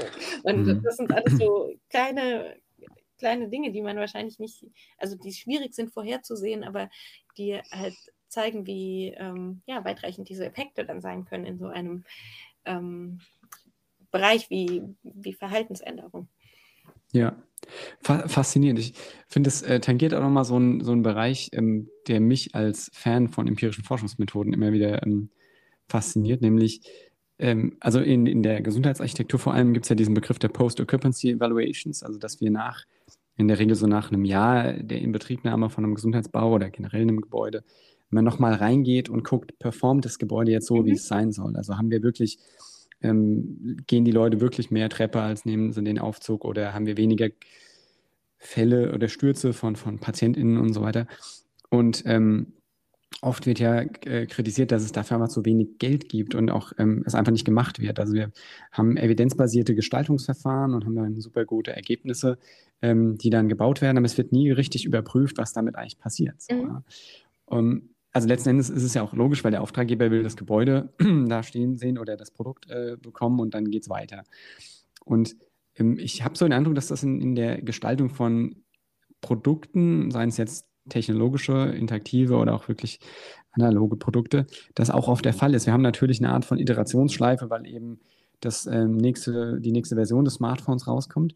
Aber was dann da als sozusagen Key Performance Indicators immer herangezogen wird, sind natürlich die Nutzungsraten, die Raten von Reparaturen und mhm. ähm, wie viele Kunden jetzt äh, dabei bleiben oder irgendwelche Zubehör dazu kaufen. Also natürlich ökonomisch getriebene Parameter. Ähm, aber was, zumindest ist das jetzt meine Unterstellung und ähm, ich kenne jetzt kaum Fälle, wo es äh, anders ist, ähm, was nicht wirklich untersucht wird, außer vielleicht jetzt in eurem Fall, ähm, was macht eigentlich dieses Produkt oder mein Produkt mhm. von meiner Firma jetzt mit den Konsumenten? Wie werden die das wirklich im Setting benutzen und, und ähm, welche Potenziale habe ich daraus auch? Ähm, es sei denn, es ist wirklich in der, im, im Geschäftsmodell des Produkts, dass ich Leute jetzt zu mehr achtsamen Umgang äh, führen will und dann will ich natürlich auch kontrollieren, passiert das auch. Aber wenn es nicht inhärenter Teil meines Geschäftsmodells ist, dann ist sozusagen die Wirkung ähm, fast wie so eine Technikfolgenabschätzung, mhm. ähm, wird ja selten praktiziert. Und ich finde es jetzt in dem Beispiel von Habitica so bezeichnend, und da ist es ja tatsächlich auch das Geschäftsmodell eigentlich, vermute ja. ich zumindest mal, ähm, dass wir sozusagen einfach immer auch die Gefahr laufen ähm, oder die, die Notwendigkeit haben, die Funktionalität oder den Effekt, sagen wir mal, den Effekt bei den Nutzenden im realen Kontext kontinuierlich zu, zu evaluieren und eventuell dann auch Gestaltung anzupassen. Das ist ja im Alltag genauso wie in der äh, gesundheitsfördernden Gestaltung, jetzt sagen wir mal im therapeutischen Kontext. Ja, absolut. Und ich meine, gerade bei, bei Habitica könnte es jetzt auch sein, dass viele Leute aus den genannten Gründen, dass sie dann merken, es tut mir eigentlich nicht gut, dann auch aufhören. Das heißt, das mhm. würde sich ja dann auch in den Abbruchzahlen irgendwie zeigen, aber man versteht ja nicht, nicht wirklich, was dahinter steht, wenn man sich jetzt nur diese Zahlen anschaut. Und das ist natürlich schade, dass sehr viel Forschung wirklich nur so auf Basis, also wenn man es überhaupt Forschung nennen kann, Datenerhebung, also auf, auf Basis dieser leicht erfassbaren quantitativen ähm, Ebene bleibt. Also eben wie, wie viel kaufen es, wie viel bleiben dabei, wie viel besuchen die Website, wie viel brechen ab. Ähm, und dann oft gesagt wird, ja, für dieses Qualitative haben wir jetzt kein Geld oder so. Aber ich denke, das kann ja oft dann auch die entscheidenden Einblicke geben. Ähm, ja. Und es ist, also ich, ich finde, es ist ja auch wirklich traurig, ähm, dass bei so an sich ja auch schönen Ansätzen. Also so diese Idee von Habitica, finde ich, ist ja jetzt auch wirklich ganz nett und auch an, also an manchen Stellen ist das ja auch ganz liebevoll gemacht, aber dass es dann sein Potenzial eben nicht so richtig entfalten kann, weil es an anderen Stellen halt einfach wieder sehr, ja, so, so frustrierend gemacht ist, dass es dir dann halt das, dass du dich dann irgendwann auch nicht mehr darauf einlassen kannst und dann, ähm, ja, bringt es natürlich nichts. Also gerade in so einem, wenn man schon so eine Gamification-Idee hat, dann, dann muss es natürlich auch aufgehen. Ja, ja, kann ich nur unter, unterschreiben. Ähm, mit Blick auf die Uhr, ich ähm, habe noch einen Themenkomplex, der mich äh, sehr interessieren würde. Ähm, äh, ich hoffe, dass der noch in deinen Zeitrahmen passt. Und zwar, ähm, hast du ein Forschungsfeld neben den ganzen anderen, die du ja immer äh, auch bearbeitest, was, glaube ich, so ein bisschen äh, am ehesten in die, in die Zukunft weist und gleichzeitig irgendwie uns alle betrifft und bei dem einen oder der anderen sicherlich auch immer so ein bisschen Unbehagen auslöst, zumindest in unserem, sagen wir mal, kulturellen Kontext.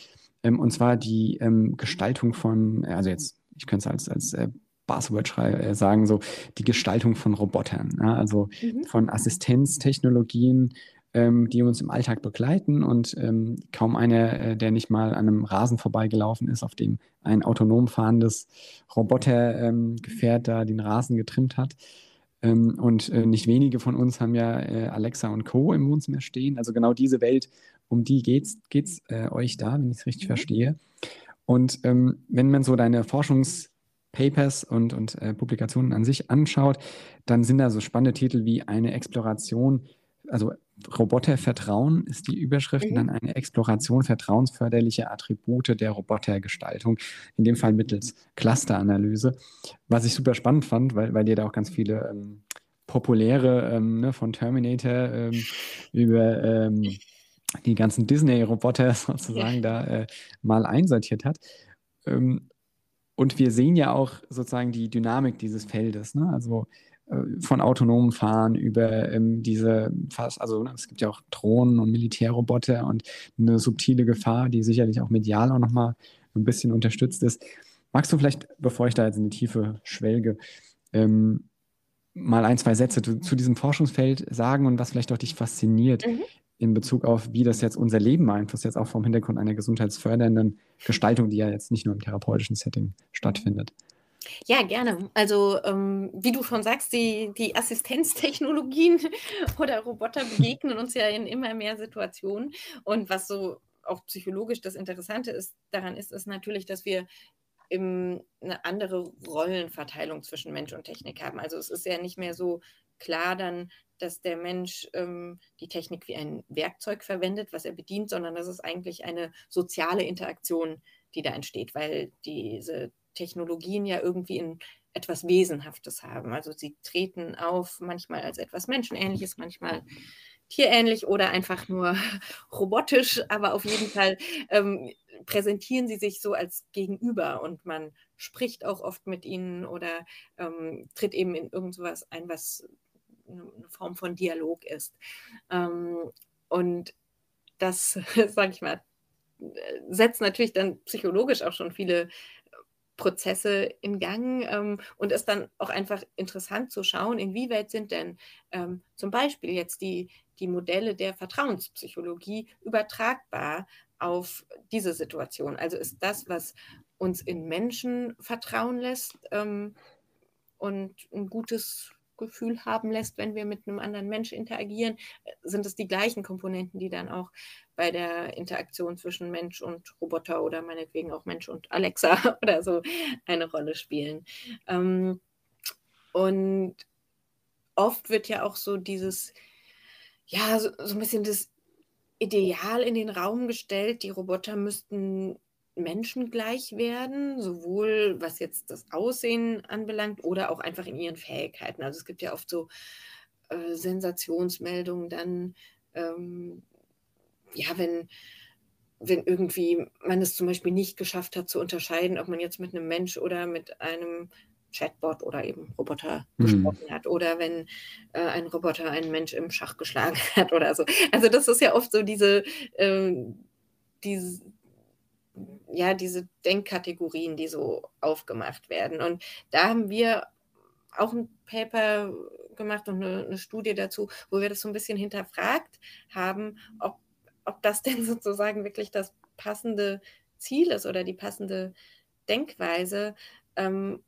oder ob es nicht vielleicht vielversprechender ist, die Roboter- und Assistenztechnologien so als eigene Spezies zu betrachten, die ja schon auch ähm, klar sozusagen Vorteile haben oder ähm, Aspekte, ja, wo, wo sie sich, man könnte jetzt sagen, über Menschen hinausgehen oder vielleicht auch wo, wo wir auch gar nicht so werden wollen. Also äh, Mark Hassenzahl ähm, macht da auch viel Forschung zu, wo sie von sogenannten Superpowers der Roboter sprechen. Und zum Beispiel, das ist jetzt auch für den therapeutischen Kontext vielleicht interessant, dass ein Roboter unendlich geduldig sein kann. Also er könnte sich zum Beispiel auch zehnmal die gleiche Geschichte von einem dementen Mensch anhören, ohne sozusagen gelangweilt zu sein. Und so gibt es ja einige Dinge, die jetzt Roboter oder Technik ausmacht.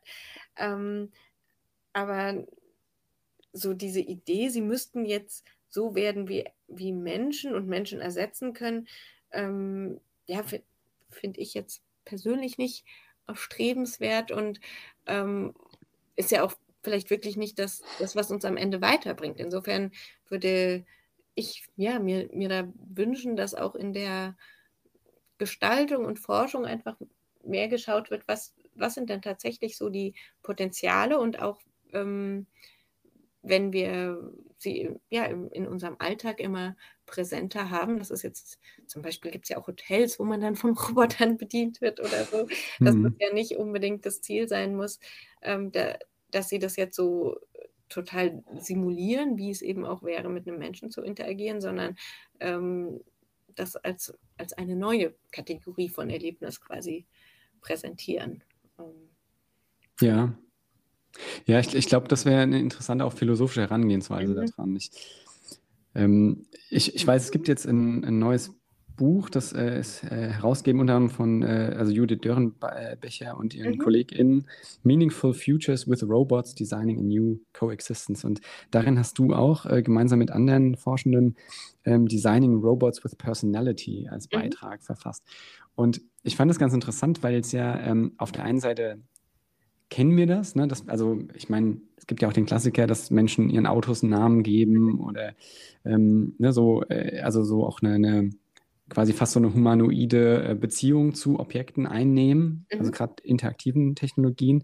Und gleichzeitig erfüllt uns dieses ähm, Robots with Personality, zumindest bei mir so ein gewisses Unbehagen. Und es kommt so ein bisschen auch dieses Bild, ähm, wir hatten im Vorfeld mal darüber gesprochen, zum Beispiel Hiroshi äh, Ishiguro ist ja so in Japan auf jeden Fall, ich glaube aber auch weltweit, so eine berühmte Persönlichkeit, der exzessiv fast äh, Roboter ähm, entwirft ähm, in seinem Lab, die die Menschen ähnlich sind, also zum Verwechseln ähnlich. Er hat ja auch sich selbst mhm.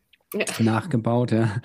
Und ähm, wenn man da Videos sieht, und da spielt er auch ein bisschen damit, äh, dann ist es manchmal wirklich so, dass man sich fragt, wer ist jetzt Roboter, wer ist jetzt Mensch? Und da als Gegenkontext äh, oder Konzept das zu stellen, was du jetzt gerade angesprochen mhm. hast, nämlich ähm, Roboter als neue ähm, Kategorie einfach zu begreifen, die unter Umständen Aufgaben übernehmen, die Menschen sonst übernehmen hätten müssen, ähm, aber äh, nicht quasi Menschen gleich sein müssen oder sollten, sondern eben eine ganz andere, äh, also die Vorteile sozusagen ausleben und die Nachteile sozusagen durch, durch die neue Kategorisierung so ein bisschen ähm, dadurch ausschließen. Was ich mich da immer frage, und da kommen wir vielleicht auch nochmal in diesem äh, letzten Teil des Podcasts auch nochmal so in den Kreis, was wir vorhin mit digitaler De äh, Depression beschrieben haben, nämlich die, ähm, die, die unvorhersehbaren Effekte von Innovation und von Gestaltung und von gestalterischen Maßnahmen. Wenn wir zum Beispiel jetzt in den Pflegebereich gehen, Mhm. Ist ja so ein klassisches Ding, wo wir massiv unter, äh, äh, also unter äh, ausgebildete Budgets haben für Personal, für alle möglichen Dinge, aber insbesondere natürlich für, äh, für, fürs Personal.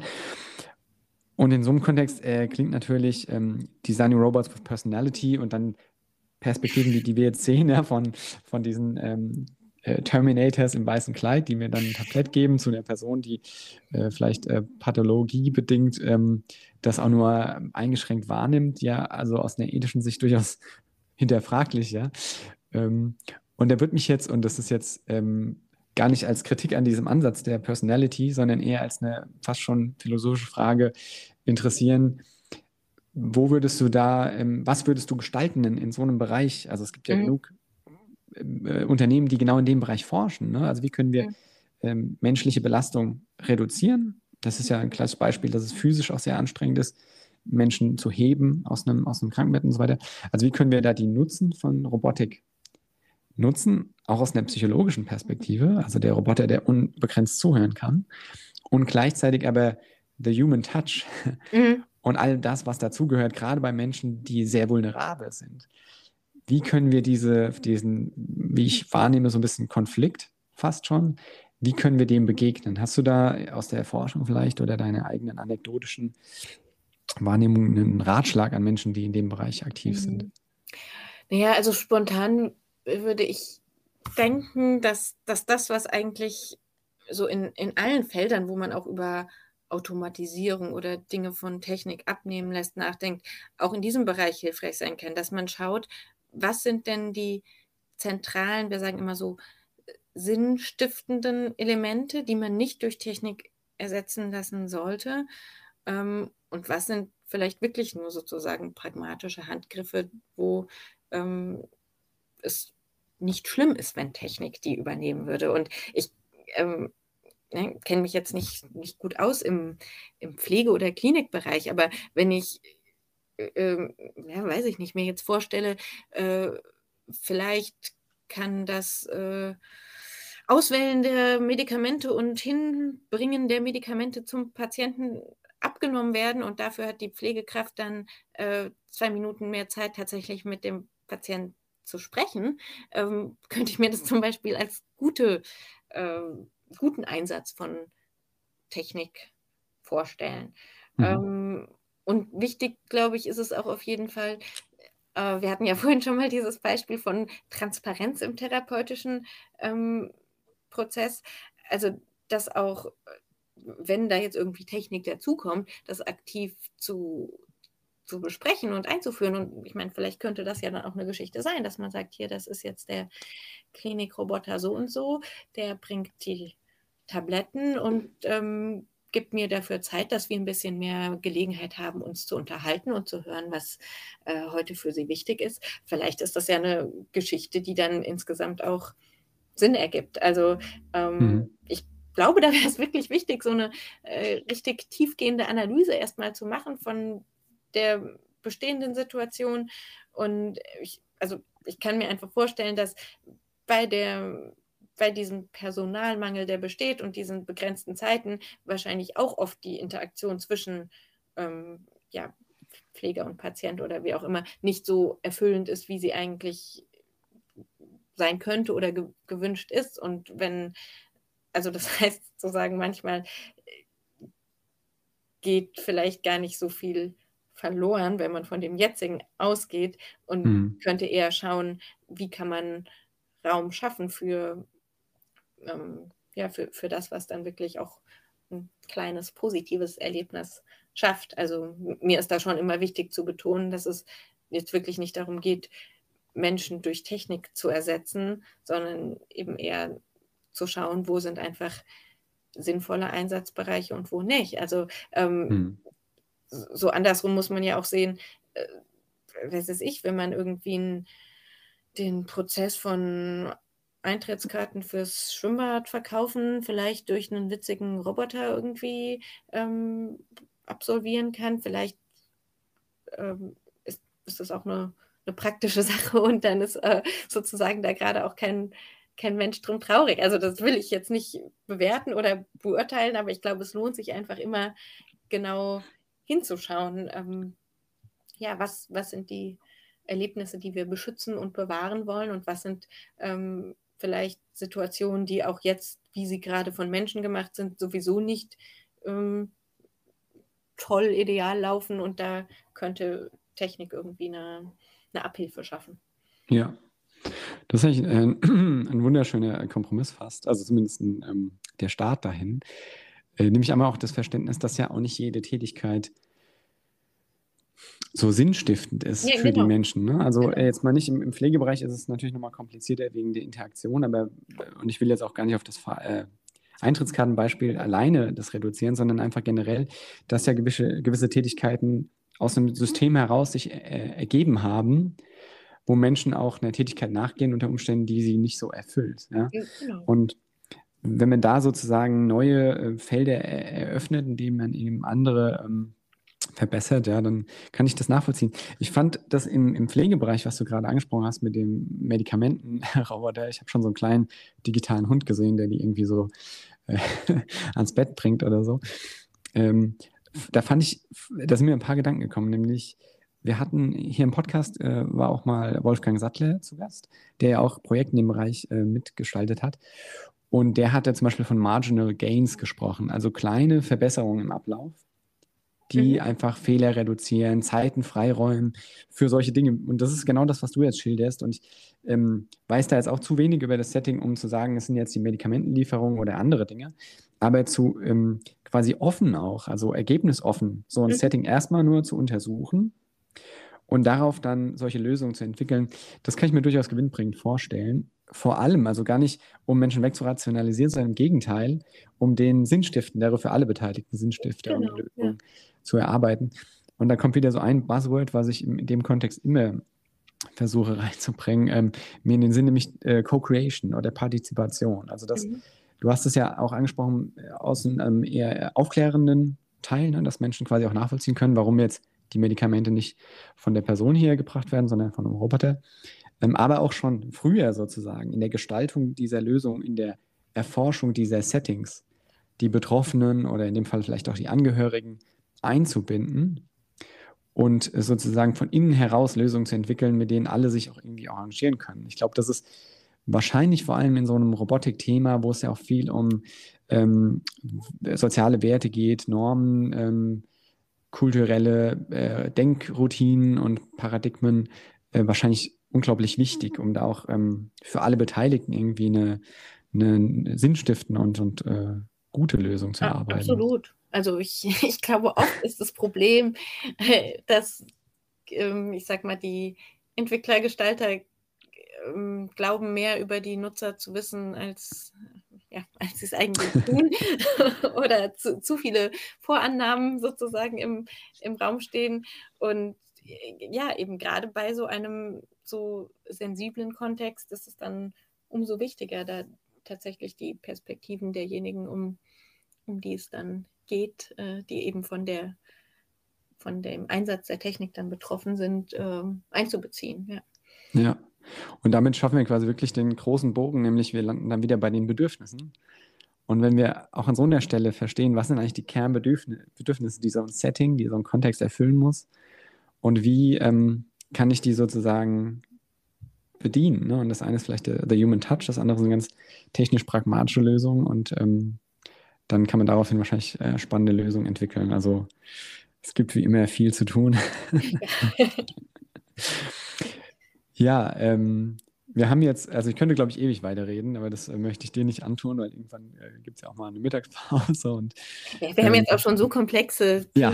besprochen, da, da, die muss man ja auch erstmal verarbeiten und drüber nachdenken. Auf, auf jeden Fall. Also ich glaube, dieses Mal werden auch die Shownotes äh, besonders lang. Also viele ähm, Literaturverweise, Projektbeschreibungen und so weiter wenn wir natürlich in die Shownotes packen und Interessenten, die sich dafür wirklich ähm, nochmal ein bisschen vertiefen wollen da rein, die sind natürlich herzlich eingeladen, ähm, sich da nochmal reinzulesen und reinzuklicken. Und eine Shownote, die werde ich auch reinpacken, die haben wir nicht angesprochen, aber ich fand den Titel äh, unfassbar gut, nämlich ein Buch von dir aus 2019, äh, wieso zwei halbe Stücke Kuchen äh, dicker machen als ein ganzes. Ähm, ich finde das ein schöner Cliffhanger. Ja. vielleicht, ähm, vielleicht, wenn wir irgendwann nochmal eine Follow-up-Folge haben. Wollte ich sagen, ähm, genau. Da, da steigen wir dann da ein. Ja. Ähm, nochmal eine ganz andere Welt zu Denkfallen und so weiter. Ansonsten ähm, möchte ich erstmal mich ganz herzlich bedanken. Ich habe super viel gelernt und ähm, ja, habe selbst, glaube ich, nochmal einige Links bekommen, in die ich reinklicken werde. Also vor dem Hintergrund erstmal danke für den Podcast. Ja, vielen Dank auch von meiner Seite. Ähm, wirklich sehr, sehr viele spannende Themen äh, durchgesprochen und uns gegenseitig zu neuen Gedanken inspiriert. Super, so soll es sein. Alles klar, dann bis bald. Bis Tschüss. bald.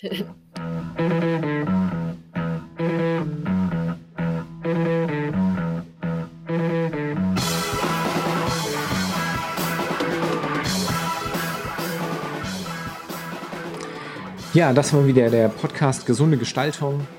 Ich hoffe, das war interessant und vielschichtig. Ähm, jeder, der sich da weiter informieren will, auch auf dem neuesten Stand bleiben will, zu ergänzenden Informationen, kann den Newsletter abonnieren unter www.gesunde-gestaltung.de slash Newsletter. Ansonsten freuen wir uns auf die nächste Folge. Bleiben Sie am Ball. Bis bald.